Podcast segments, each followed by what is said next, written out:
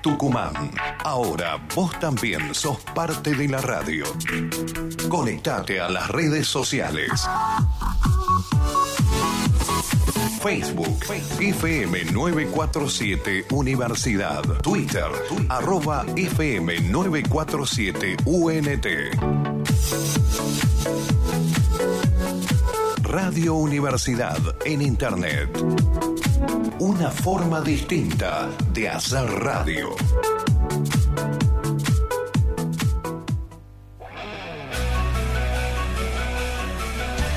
Si estás perdido en esta enorme jungla de cemento, acá vas a encontrar tu rumbo. Bienvenidos a La Brújula, el programa de la Facultad de Ciencias Naturales e Instituto Miguel Lillo.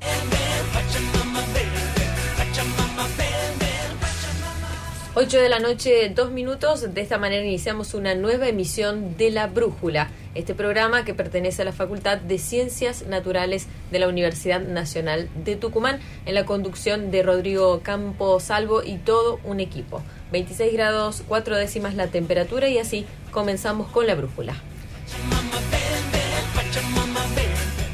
Pichi Matías, muchas gracias, muchas gracias a la audiencia. Ileana, buenas noches. Muy buenas noches a todos. Hoy nos volvemos a encontrar y hoy vamos a salir un poco de nuestras fronteras y a pasear por otros lados. Y no solamente de las fronteras temáticas, sino más bien de las fronteras geográficas, como se van a dar cuenta dentro de un momento.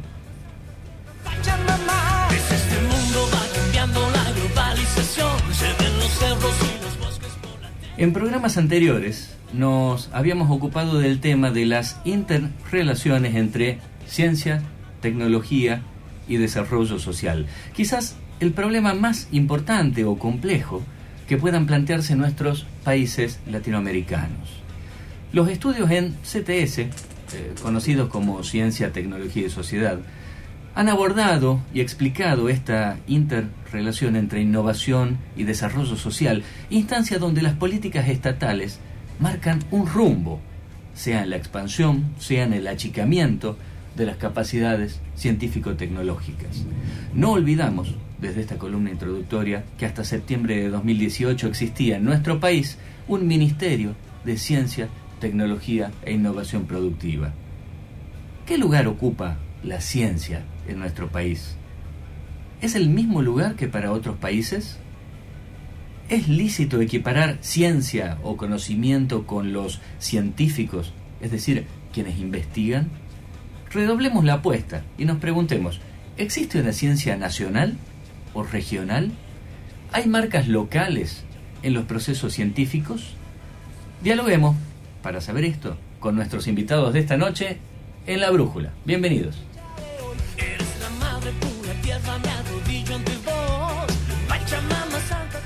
20 horas 4 minutos, vigésimo sexto programa de La Brújula y vamos a presentar a nuestros invitados de la noche. Está con nosotros en la mesa Hugo Fernández, él es doctor en ciencias biológicas e investigador del Instituto de Biodiversidad Neotropical, UNT CONICET, y decano de la Facultad de Ciencias Naturales. Buenas noches, Hugo. ¿Qué tal? Buenas noches. Un gusto estar aquí. Nos reencontramos. Está con nosotros eh, Donna Gay. Ella es doctora honoris causa de la UNT y profesora de la Universidad de Arizona, Estados Unidos. Es una historiadora con perspectiva de género que trabajó sobre la participación de las mujeres obreras en la industria azucarera. Buenas noches. Buenas noches, es un placer estar aquí. Para nosotros.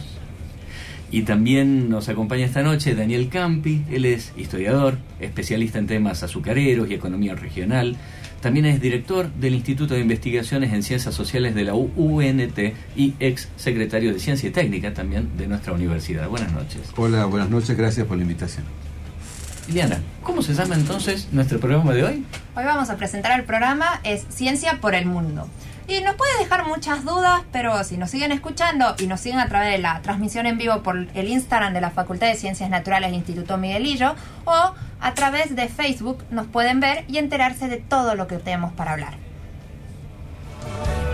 Naturaleza y canción, universal. Bueno, empecemos por este título, Ciencia por el Mundo. A mí me gustó la ambigüedad del título. Podría ser ciencia por todos lados, ciencia para el mundo. Eh, lo tiro así. eh, con estas preguntas con las que iniciamos y antes de, entrar este, en, profundidad en estos temas. ¿Existe una ciencia nacional? ¿Existe una ciencia para cada país? ¿La ciencia es un universal? Daniel. Bueno, la ciencia es universal, por definición. No hay una matemática nacional este, eh, ni una biología nacional. Ahora, hay biólogos argentinos y biólogos, digamos, japoneses, y sus preocupaciones sin duda son diferentes, eh, porque los problemas a, los que cada país tienen que abordarlo tienen su singularidad. Entonces, digamos, Husserl decía que sí, la ciencia era universal, la ciencia no tiene patria, pero los investigadores sí la tienen.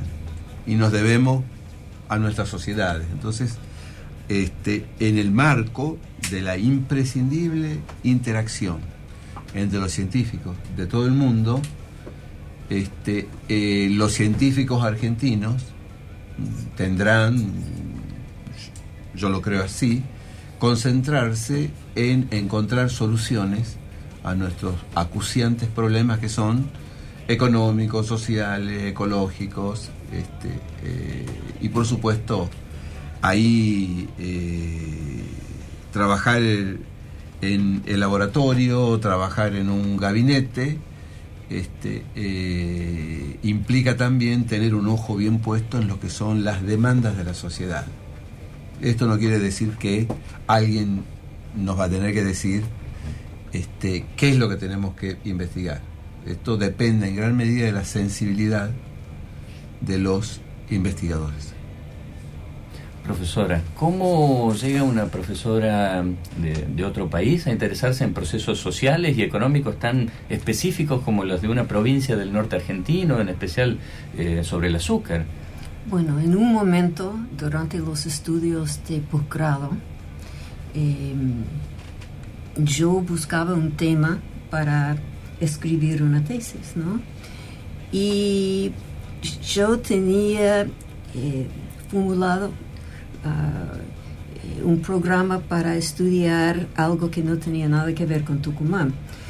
Pero mi asesor me dijo, no, esto es eh, periodismo. Si quiere estudiar eso, no, usted tiene que salir de la facultad de historia y buscar otro departamento. Entonces, al final me dijo, ¿y por qué no estudia, por ejemplo, la industria azucarera de Tucumán? Y yo tomé eso como una especie de desafío porque yo no sabía nada de la industria azucarera tucumana. Entonces me puse a hacer una búsqueda de bibliografía uh, para formular una hipótesis, para uh, escribir una tesis. Y, y el profesor estaba era muy duro conmigo y insistía en, todo. Entonces yo pasé semanas y semanas tratando de organizar eh, el estudio de la industria azucarera y al final me, di cuenta de la importancia de la política económica social de la industria azucarera. Es decir, que cada industria tiene su impacto social y siempre hay políticas eh, económicas que tienen que ver con esta industria. Y entonces escribí una propuesta y con esto gané una beca para venir acá para ver si era posible escribir um, uh, la historia de la industria azucarera y eso fue hace muchos años y entonces en el año 68 llegué acá a Tucumán solita, ¿no? Buscando materia para, la, eh, para esta tesis.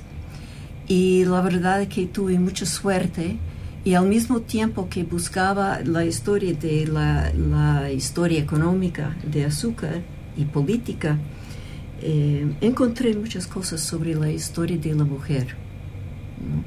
Y entonces, con esto, eso no entró en la tesis porque en aquel momento no era tanto de moda como hoy en día, pero después volví más para seguir eh, investigando eso y lo que eh, escribí era un artículo sobre el peonaje femenino acá en Tucumán, que es una de las pocas historias que se han escrito del impacto del peonaje sobre la mujer, tanto en Argentina como en cualquier otro país en América Latina.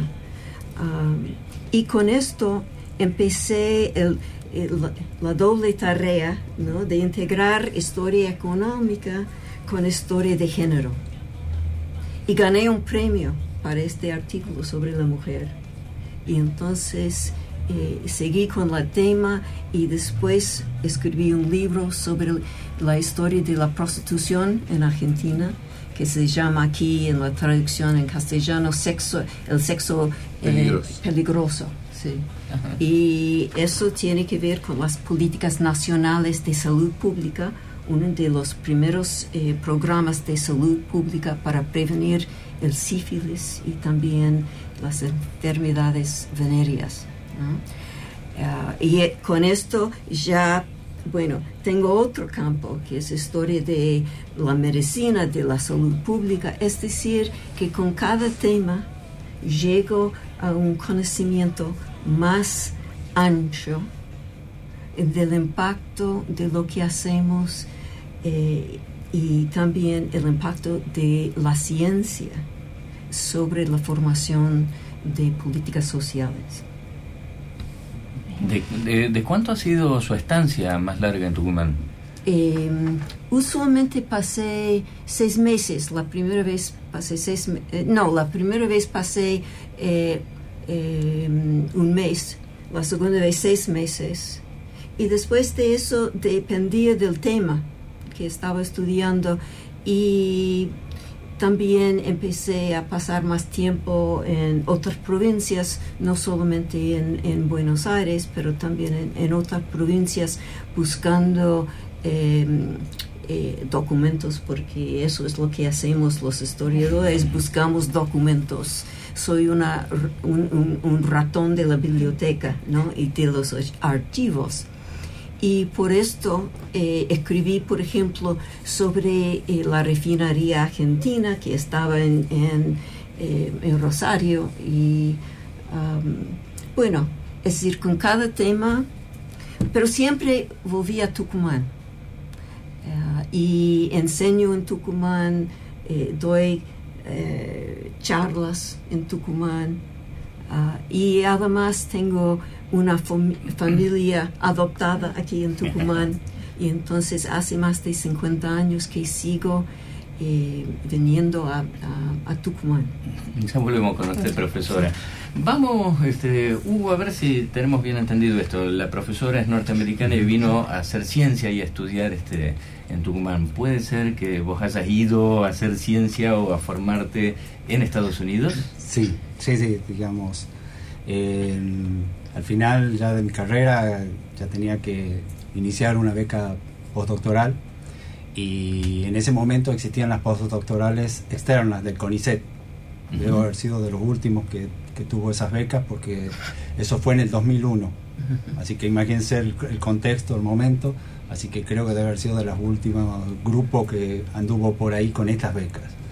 Y entonces este, el lugar que elegí y, todo anduvo bien fue en Montana, en el noroeste de, Estados Unidos, un lugar paradisíaco, a la orilla de un lago, en una estación biológica.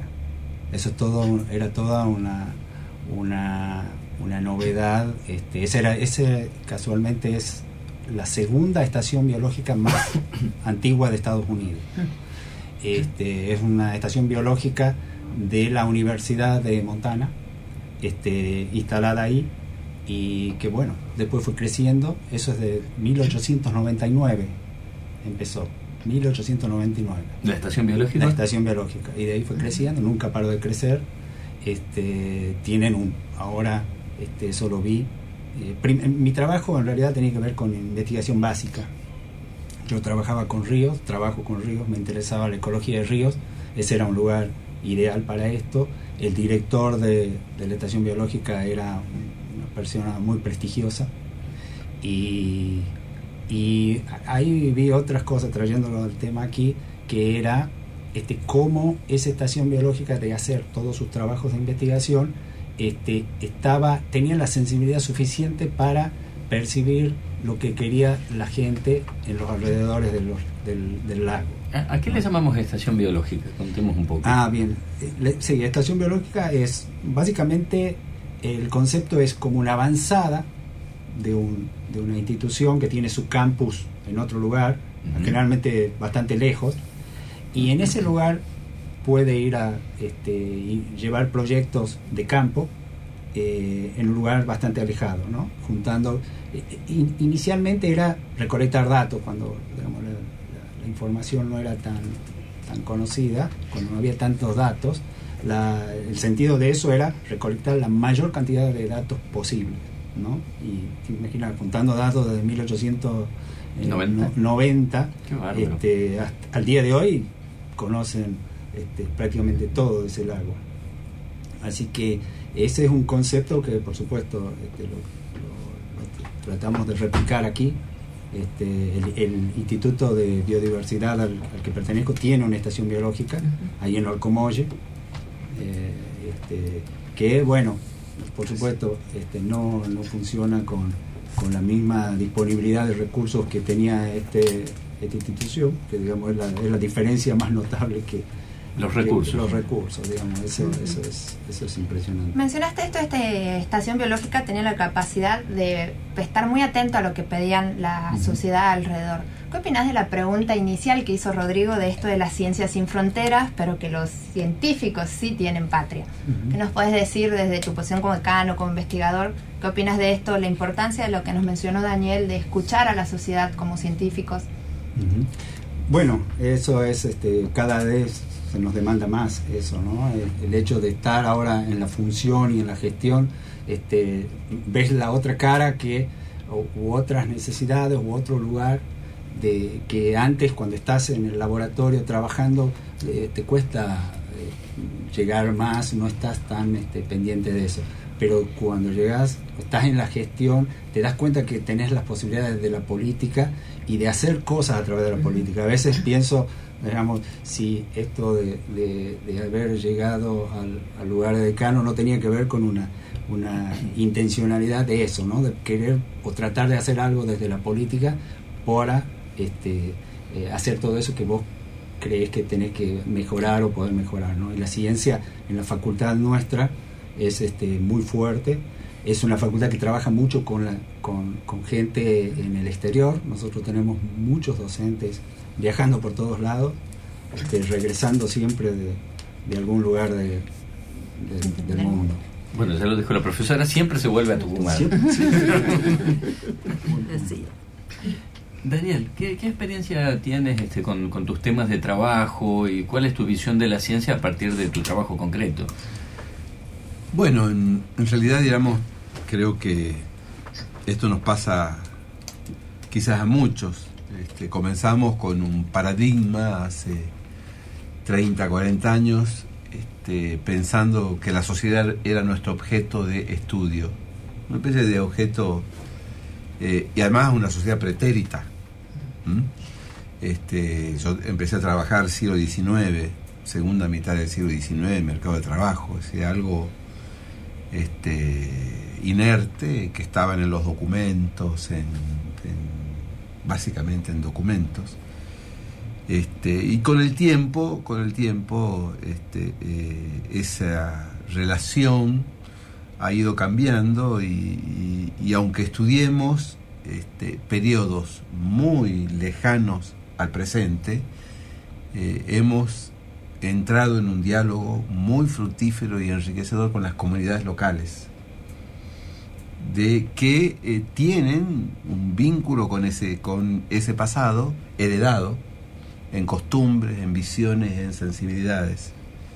En ese sentido, la sociedad ya no es nuestro objeto de estudio. digamos. Nosotros somos parte de esa sociedad, este, interactuamos con ella y, y nos enriquecemos de este, inquietudes este, eh, y justamente, digamos, por eso, digamos, aparte de investigar y, y hacer historia, sabemos que estamos este, rescatando y preservando un legado cultural, cultural que es naturalmente identitario. Entonces, en ese sentido, digamos, la, los trabajos de, eh, que se hacen en mi instituto, que tiene investigadores de las facultades de ciencias económicas, de ciencias naturales, ahí están los arqueólogos tucumanos, de filosofía y letras, este, eh, ha ido cambiando y ahora estamos, digamos, justamente eh, eh, en los laboratorios, en las bibliotecas, pero siempre con un pie y con la cabeza y el corazón en la sociedad, a la que nos debemos, por supuesto. Nos contabas, Donna, de cuando viniste acá, te viniste sola la primera vez. Sí. Esa sensación de Y venir la a- segunda vez. y la segunda vez. Después te adoptaste la familia. Era muy joven, muy jovencita. Sí, Esa sensación de venir a un lugar nuevo al que vas a estudiar es lo que vos decís, primero lo agarras como objeto de estudio y después formas parte de esta sociedad. ¿Te permitió te- poder ver otra perspectiva en la historia a la hora de armar tu trabajo? ¿Cómo fue la emoción de estar acá y decir, bueno, llegué, tengo que arrancar? Bueno, es una manera de madurarse un poco, ¿no? por necesidad. Y, por ejemplo, yo aprendí eh, español en, el secundario y también en la universidad, eh, pero jamás había vivido en, en un país de habla español, ¿no? Y por eso eso es un, un cambio muy fuerte. Y es una cosa leer un libro de literatura en castellano, es otra cosa pedir una comida, ¿no? Y entonces con esto, y, y tienen que tomar en cuenta que cuando empecé a venir a Argentina, nos fue muy común que haya una um, profesora no, no solamente norteamericana, sino mujer, trabajando en los archivos, trabajando eh, o buscando lugares para vivir. Cuando llegué acá, eso para mí es la historia más interesante. Eh, la Comisión Fulbright en Buenos Aires me pidió acompañar a una chica que tenía una beca de grado eh, de la Comisión Fulbright. Eh, yo tenía otra beca ¿no? de la Fundación Ford, pero entonces eh, acompañé a esa chica y llegamos a, a Tucumán a las 11 de la noche. Y un, un hombre eh, que dijo que era eh, el representante honorario de la Comisión Fulbright eh, nos eh, encontró en el aeropuerto y él eh, me acercó y me dijo, ¿y usted dónde va a quedarse? Yo dije, bueno, en un hotel. Y él contestó, una mujer decente no se queda en un hotel. Voy a llevarle a la casa de mi concuñada, cuya hija recién falleció de un accidente de automóvil terrible. Y ella pensará que usted vino de Dios para reemplazar a la hija. ¡Wow! Fuerte. Fuerte. Fuerte, fuerte. Y aquí estoy con mi mini skirt y, y además la falda mini y, totalmente liberada como pensaba. Y para ir a esta casa yo pensaba, bueno, ¿qué hago? Entonces me decidí irme y por supuesto eh, si no, no resultó bien, podría eh, ir a un hotel el día después. Entonces me quedé en la cama de esta, chica que recién falleció Carga y, y bueno, con las otras chicas porque hubo dos dormitorios grandes, uno para los varones y el otro eh, eh, para las chicas, las chicas. Y el día siguiente, bueno, me decidí quedarme un rato y parece que, eh, bueno, la madre de esta familia era un- un- una mujer pachamama, ¿no? Que me abrazó y me dijo, usted vino de Dios para reemplazar a la malanita. y lo interesante de todo eso es que esta familia tiene abolengo tucumano. Y por eso tuve muchos contactos con la gente de la industria azucarera que nunca hubiera tenido Claro. sin haberme quedado con esta familia. Serendipity. Serendipity, exactamente. Y desde aquel momento hasta hoy en día, esos son mis her- hermanos y hermanas tucumanas eh, y mi familia tucumana. Y me quedo con ellos en este momento. Y sigo quedándome. Y ellos me han visitado en los Estados Unidos también. Entonces esto es un, un gran intercambio intercultural, interreligioso, ¿no? Totalmente distinto y hemos aprendido mucho de eso, eh, de la sociedad y la necesidad de compartir nuestras creencias y nuestras ideas con otra gente que no son de nuestro ambiente, ¿no? Y esto también es parte de la investigación o de las ciencias o de la historia o de cualquier tema, porque nos, como dijo Daniel, tenemos que convivir con la sociedad en que estamos. ¿En qué año transcurre esa historia? En, mi- en el año 68. ¿Cómo fue encontrarse con Tucumán ardiendo? O ser, no sé, Oh, esta- estar en fue- primera fila, por Sí, favor. Sí, sí, sí. Fue, bueno, también estuve para el doctorado, para hacer las investigaciones en el año 70, 71, ¿no? Entonces, estuve en Argentina en, en momentos muy duros. momentos clave. Sí, momentos clave.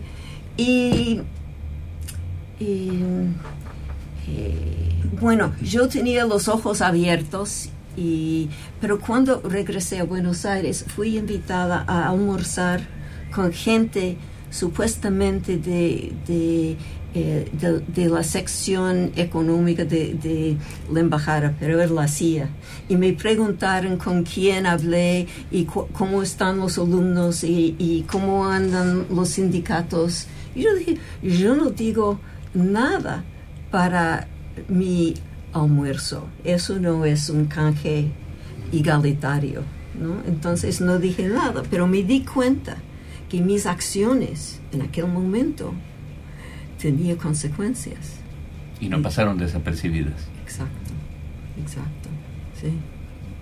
Y fue súper interesante, ¿no? Eh, y durante los años 70 yo vivía como dos cuadras de un, un centro de policía, cuando atacaron a la policía, ¿no? Entonces eh, tuve que tener mucho cuidado, eh, pero no me pasó nada, salvo que aprendí mucho. Conoció mucho de los puntos clave de la historia que no- hoy en día nos marcan a nosotros los argentinos Sí. un montón. Bueno, vamos a hacer una pequeña pausa, pero ya estamos en la tanda publicitaria. Los dejamos con un tema musical y volvemos con más preguntas y temáticas. Recuerden que nos pueden escuchar por la- el Instagram de la Facultad de Ciencias Naturales e Instituto Miguelillo. La ciencia no es como te la contaron. Ya volvemos. Folclore, Me voy solo con mi suerte, la llevaré en mi recuerdo. tango, Yo anduve siempre en amores que me van a hablar de amor. nacionales, Esas motos que van a mí, solo el viento te harán sentir nada más. internacionales,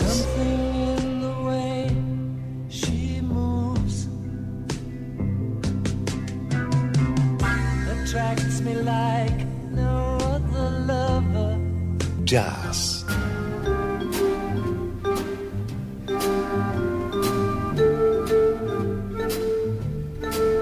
clásicos. A toda hora, toda hora. Radio Universidad Tucumán. Los gratos momentos también tienen que ver con la música. También tienen que ver con la música.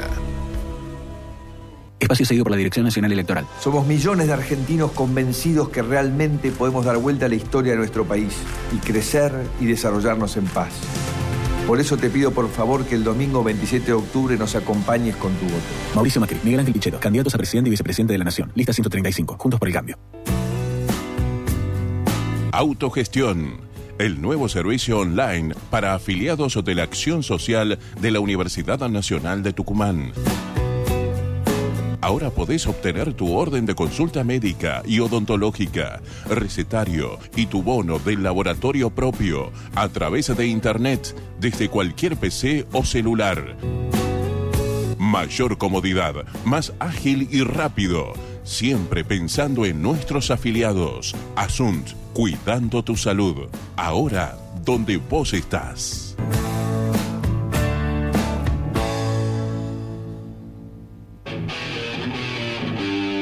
Recital Solidario, 30 años de Radio Universidad. Karma Sudaka, Sinfonía muda. 180 grados.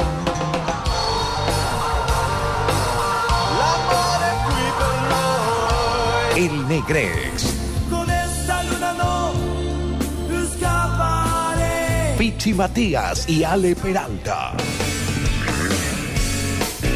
Entrada, alimentos no perecederos, zapatillas o calzados en buen estado a beneficio de comedores y merenderos.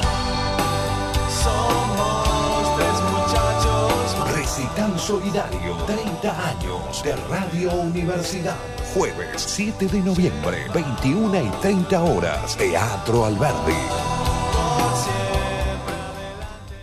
Espacio cedido por la Dirección Nacional Electoral. Los argentinos tenemos en quién confiar. Grande, Labaña. En vos confío.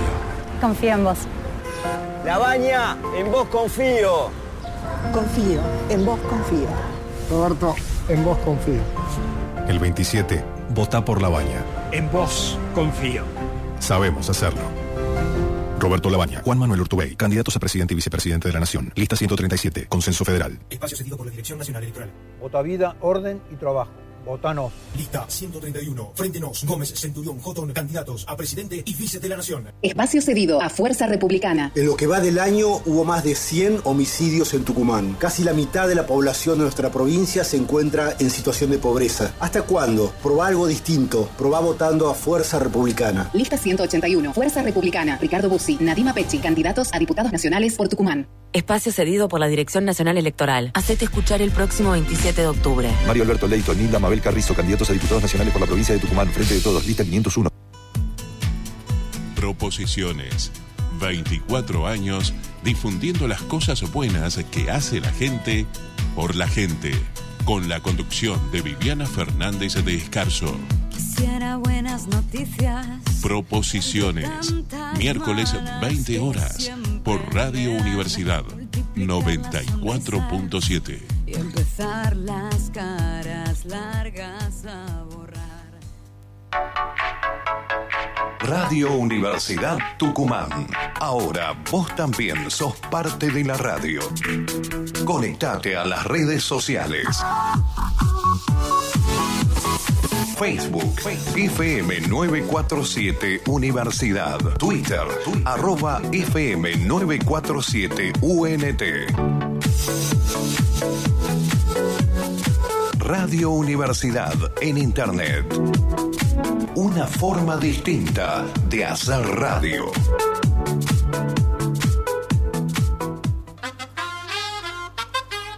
No pierdas el rumbo. Seguí con la brújula.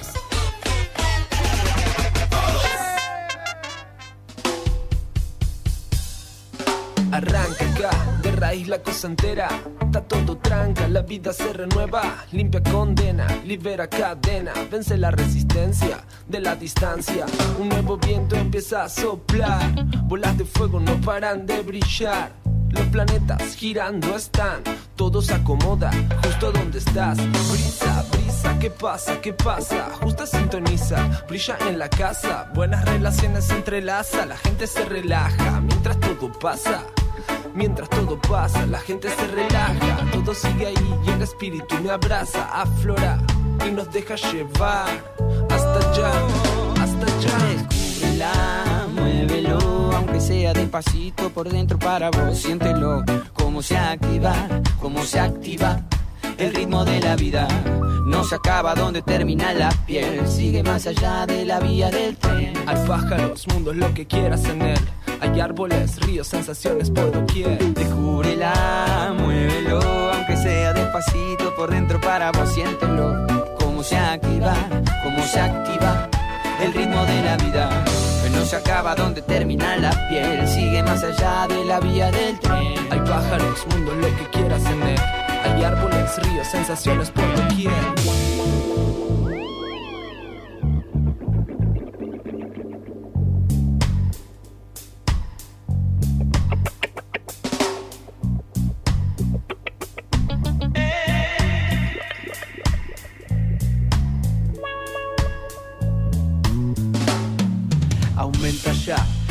De energía.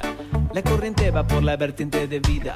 Corre por los huesos, la piel, la garganta. Abre suave, fluye, tormenta desatraganta. Constata cómo la cosa está. Aparece de repente donde no había más nada. Ella sintió cómo estaba. Él lo esperó una mañana hasta que el sol brillara. Iban juntos de la mano.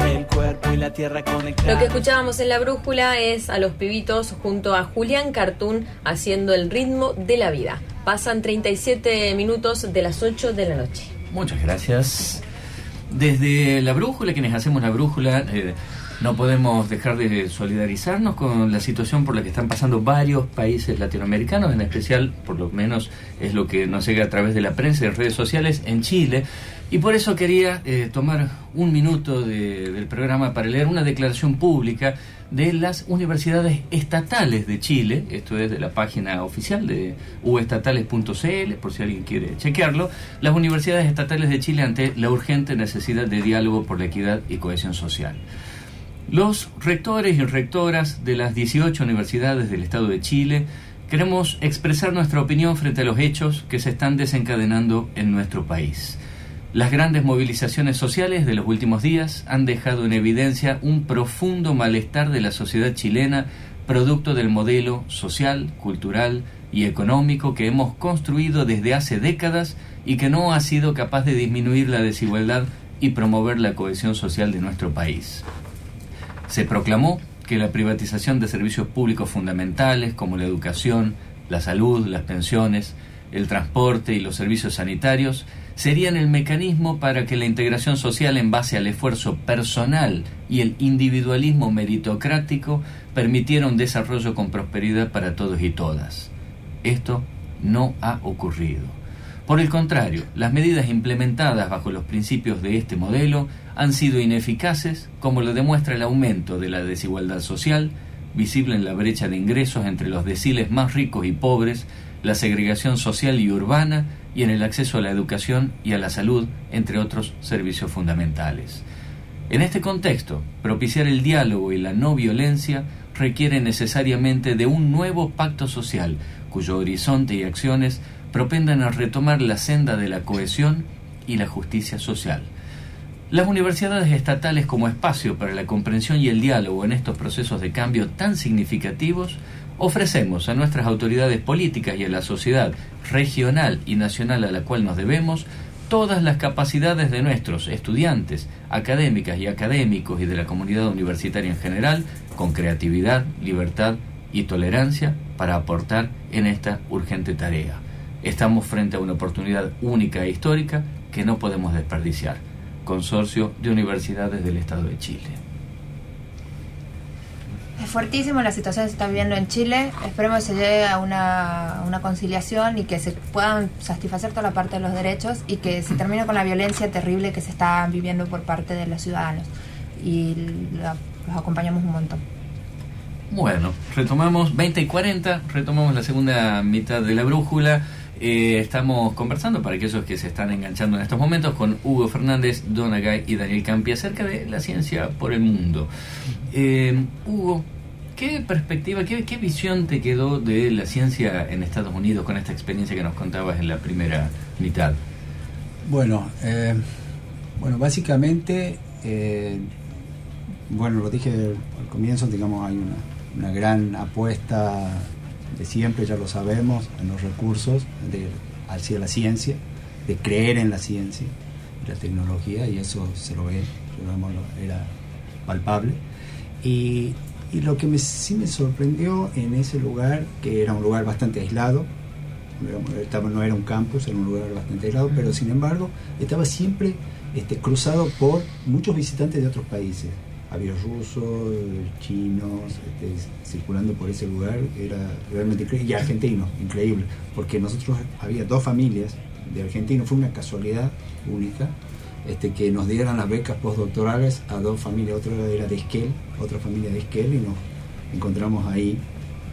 Ni- ninguno sabía que nos íbamos a encontrar ahí. Este, y bueno, siempre teníamos la misma percepción. Eh, eh, anecdotariamente diría que me tocó también un momento importante porque el 11 de septiembre de 2001 estaba ahí. Tocó estar Fue- ahí. sí, Qué bárbaro. este, si bien estaba lejos de Nueva. York, estaba muy lejos, este, lo cual de alguna manera también era, era bueno en ese momento, pero pude percibir todo el, el- el impacto de, de- de ese momento tan especial. Del clima social. Del clima social, de cómo, cómo se percibía. Y, y lo que me llamó la atención es que siendo un lugar muy rural, o sea, siendo Montana un lugar, era- es un estado bastante, este, es un estado pobre dentro de, de todos los estados, es enorme, pero es pobre. Este, ¿Qué será pobreza en Estados Unidos? Claro, Se lo dejamos no, para otro. Sí, es cierto, digamos, pero ellos mismos, es, es muy gracioso porque ellos mismos se, se burlan de, de ellos mismos en, en ese sentido. Y este, lo que me impresionó fue eh, leer los diarios y, y la fuerte apuesta al, al- a buscar la tolerancia, ¿no? Porque después de, de eso vino un momento de intolerancia, todo lo que significaba árabe, este, que se, se lo percibía también existía. Pero me llamó mucho la atención el- la posición de, de un periódico local, no era el New York Times, ni- era un periódico local, y leí ese artículo y me impactó mucho, ¿no? La, la- la- eso de buscar, a ver, nos entendamos, este, todos los que los árabes que están acá no son este, lo que están percibiendo todos los demás. Es- Eso fue un, un gran este, aprendizaje, ¿no? Multicultural. Exactamente. Y, y la tolerancia, ¿no? La- tener presente la tolerancia entre todos. Además, ser un diario chico y plantarse contra una posición que todo el resto del país decía no es como importante. Fue, fue muy impactante eso, muy, muy, muy impactante. Quizás el hecho de ser pequeño también le permitía jugar con esa, esa posibilidad de que la sociedad no lo rechazara a pleno. Sí, pero siendo un área rural, vos tenés por ahí este, situaciones más este, radicalizadas en, en esos lugares, menos cosmopolitas, pero sin embargo, bueno, era, era una posición, me, me impresionó mucho eso. La experiencia con el idioma. ¿Qué tan complicado fue haber estudiado inglés acá y llegar a hablar inglés allá?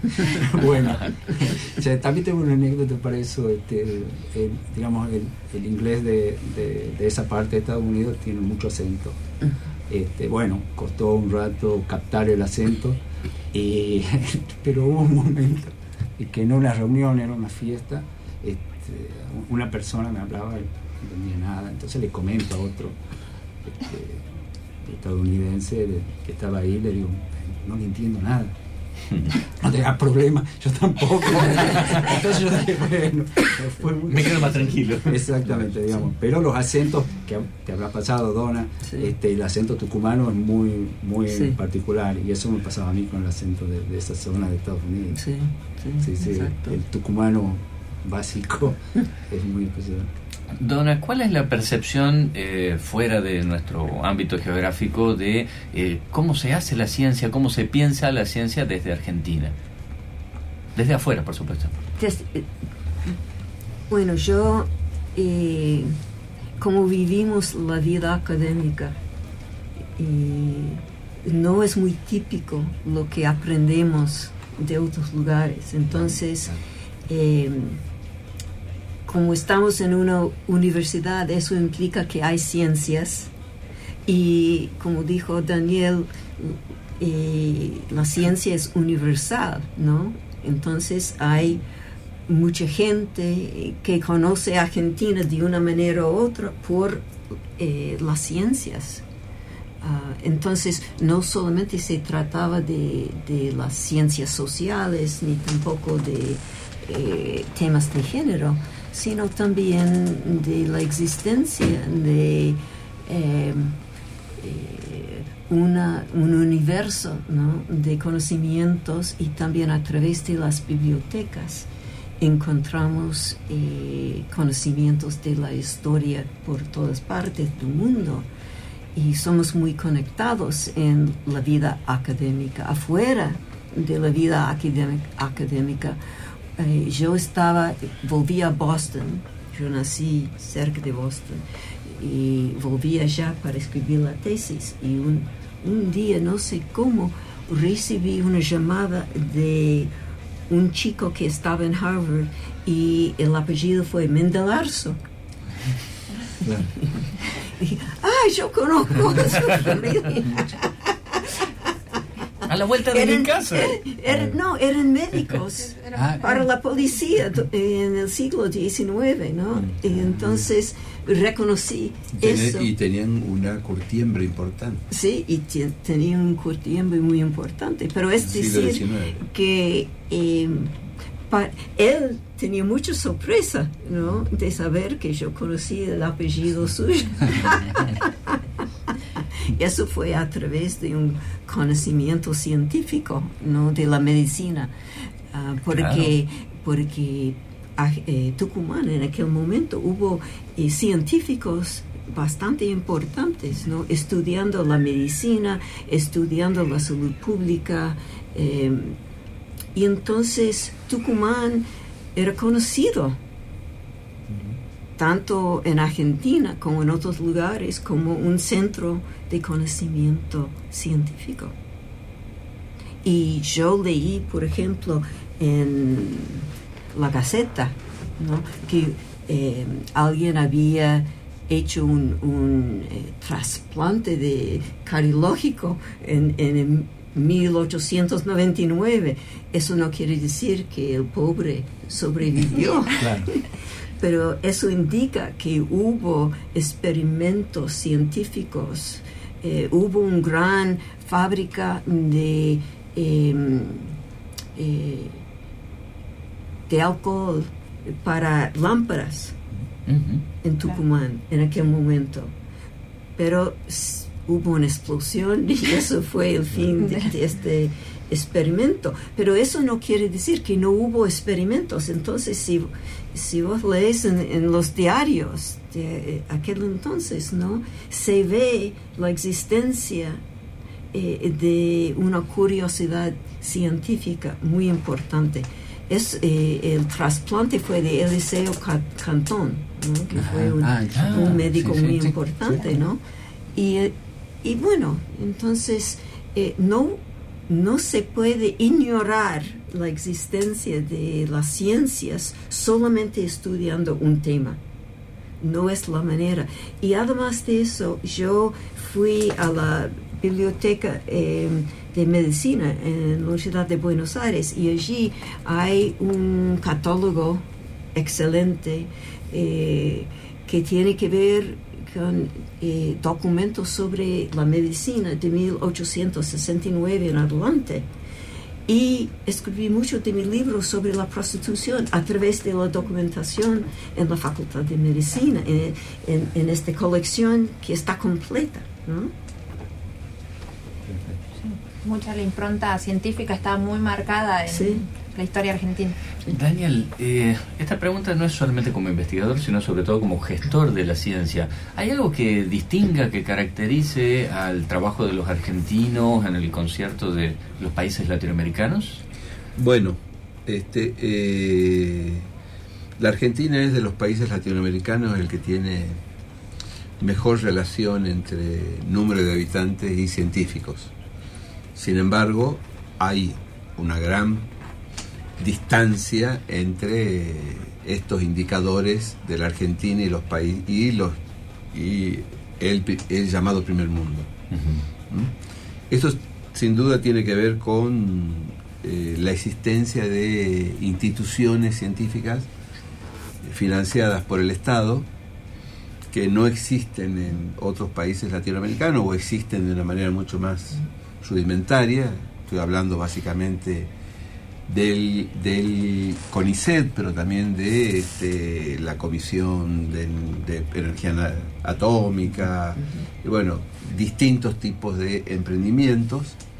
Eh, digamos, este, en la Argentina se hace ciencia en las universidades, pero también se hace ciencia en el CONICET, ¿m? lo cual este, permite tener investigadores eh, full time y un sistema de becarios full time, digamos que este, están abocados a la producción de tesis y cada tesis es un pasito más en distintas materias. Este, eh, eso quizás, digamos, sea marque cierta diferencia, aunque en los últimos años inmediatos hemos retrocedido bastante, eso es muy conocido, por, por el ajuste que sufrió la ciencia, que sufrió la educación, que sufrió la salud, que sufrió, este, en realidad, digamos, todo lo que uno entiende son este, servicios sociales que han sido este, descuidados, descuidados, este, eh, pero que eh, todo esto, digamos, le ha, le ha permitido a la Argentina ser el único país de América Latina que tiene premios Nobel en ciencia. En ciencia, digamos, este, eh, eh, aparte de los premios Nobel, de los dos premios Nobel que tenemos en- de, de- la paz. ¿ah? Este, eh, sí, hay, hay, hay alguna diferencia. de todas maneras, digamos, la Argentina mantiene un, un- buen nivel de interacción con el resto de los países de América Latina este, y con el resto del mundo. Digamos, los, esto de que, no quiero entrar en política, pero es este, inevitable, esto de que la Argentina estaba aislada y que nos volvimos a conectar a fines del, del 2015 es una falacia. Nosotros estuvimos siempre muy conectados, recibiendo, este, eh, eh, nosotros recibíamos en una cátedra de la Facultad de Ciencias Económicas 60 revistas extranjeras, este, que luego no pudimos sostener las suscripciones. Este, eh, y eh, eh, viajábamos mucho más y participábamos eh, mucho más en, congresos antes del hasta el 2015 que ahora digamos de alguna manera este, eh, eh, últimamente no hemos podido aceptar las invitaciones a participar en congresos importantes donde nuestras investigaciones iban a ser discutidas criticadas alimentadas porque la ciencia Necesita el intercambio. necesita Y el debate. el debate, el cuestionamiento, etcétera, etcétera. Yo diría, en estos últimos años nosotros vimos con la ñata en el vidrio este, cómo nuestros colegas este, se reunían y discutían este, eh, y nos perdimos mucho eso por el ajuste. En ese sentido, en estos últimos cuatro años nos hemos aislado más del mundo que lo que estábamos antes. La Argentina siempre tuvo un, un- un- pese a nuestras grandes dificultades, problemas de infraestructura, problemas de estructuras, problemas de políticas, problemas de eh, financiamiento, eh, y Distancia. las crisis, las crisis, digamos, nos cuesta muchísimo un pasaje en avión. eh, eh, eh, le cuesta mucho menos a los mexicanos ir a Estados Unidos o a los colombianos que a nosotros. Este, pero sin embargo, digamos, la ciencia argentina siempre ha sido un, ha estado muy bien posicionada y una muestra de ello es cómo los países del primer mundo siguen captando nuestros este, doctores, nuestros jóvenes, en una tendencia que, digamos, desgraciadamente se ha agudizado en los este, estos años que estamos transcurriendo. Bien, antes de despedirnos vamos a hacer una ronda final, eh, comenzando con Hugo. Eh, ¿Cómo ve el futuro? El futuro. Sí. Em, 20 segundos solamente. Ah, este, bueno, eh, No, un futuro de 20 siempre segundos no, por favor. tra- Trato de ver las cosas con esperanza, digamos, creo que hay que pensarlo en eso. Creo que siempre hay que redoblar los esfuerzos, trabajar todo lo, lo más que se pueda este, para, para avanzar, todo eso, bueno, estas cosas son los tiempos políticos son circunstanciales, pasan y ya, ya vendrán, siempre hay otras posibilidades de... Ya, ya lo hemos vivido, con ciertos años encima uno ya, ya va viendo lo- las crisis, este, se vuelve algo cotidiano en lo argentino, digamos. Este, pero siempre con, esperanza y creo que en eso que es lo que nos reúne hoy y creo que eh, la ciencia está instalada, eso es, un- un- una percepción, ¿no?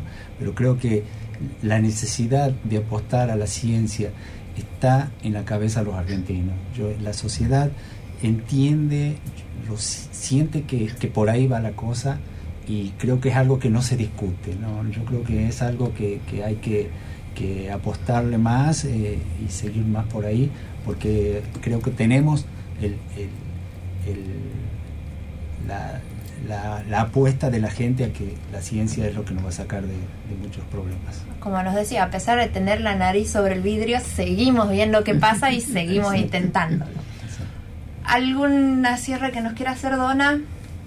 Bueno, creo que la comunidad académica hacemos lo posible para mantener las relaciones eh, científicas en Argentina tanto como en otros países y y además hablamos del problema aquí, el problema de CONICET, que conozco bastante bien. Eh, y es decir que ustedes no son solos, ¿no? Y no están solos eh, en esto y apoyamos como posible, ¿no? Porque la ciencia es muy importante y debe haber ciencia e investigaciones científicas por todas partes. No, yo quiero este, ratificar lo que lo que dijo Hugo. Los argentinos tenemos una gran capacidad para destruir cosas, pero también para recuperarnos. Y, este, creo que eh, en algún momento vamos a darnos cuenta de que este, eh, hay que tomar un envión y no pararse, que la historia, este, que la experiencia nos sirva para no caer en los pozos y en los retrocesos. Y soy muy optimista. Sé que a corto plazo las cosas van a ser muy duras, pero digamos, este, Pero nos preparamos para enfrentarla y la apostemos a esta ciencia para todos. vamos a terminar siendo, digamos, este, un país en donde va a ser bueno, va a ser bueno vivir, que es lo que queremos.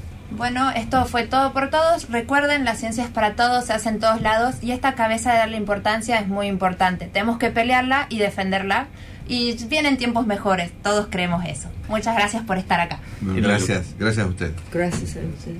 En la locución estuvo Pichi Matías, en la operación de Arguanco, en la producción Luis Monti, Carlita Revelato, en el estudio estuvimos con Ileana Bergupaz, quienes habla Rodrigo Campos Algo. Nos vamos a dar cita la próxima semana. Chao. Hasta aquí llegamos, pero todavía queda camino por recorrer. Te esperamos el próximo martes en La Brújula, el programa de la Facultad de Ciencias Naturales e Instituto Miguel Lillo.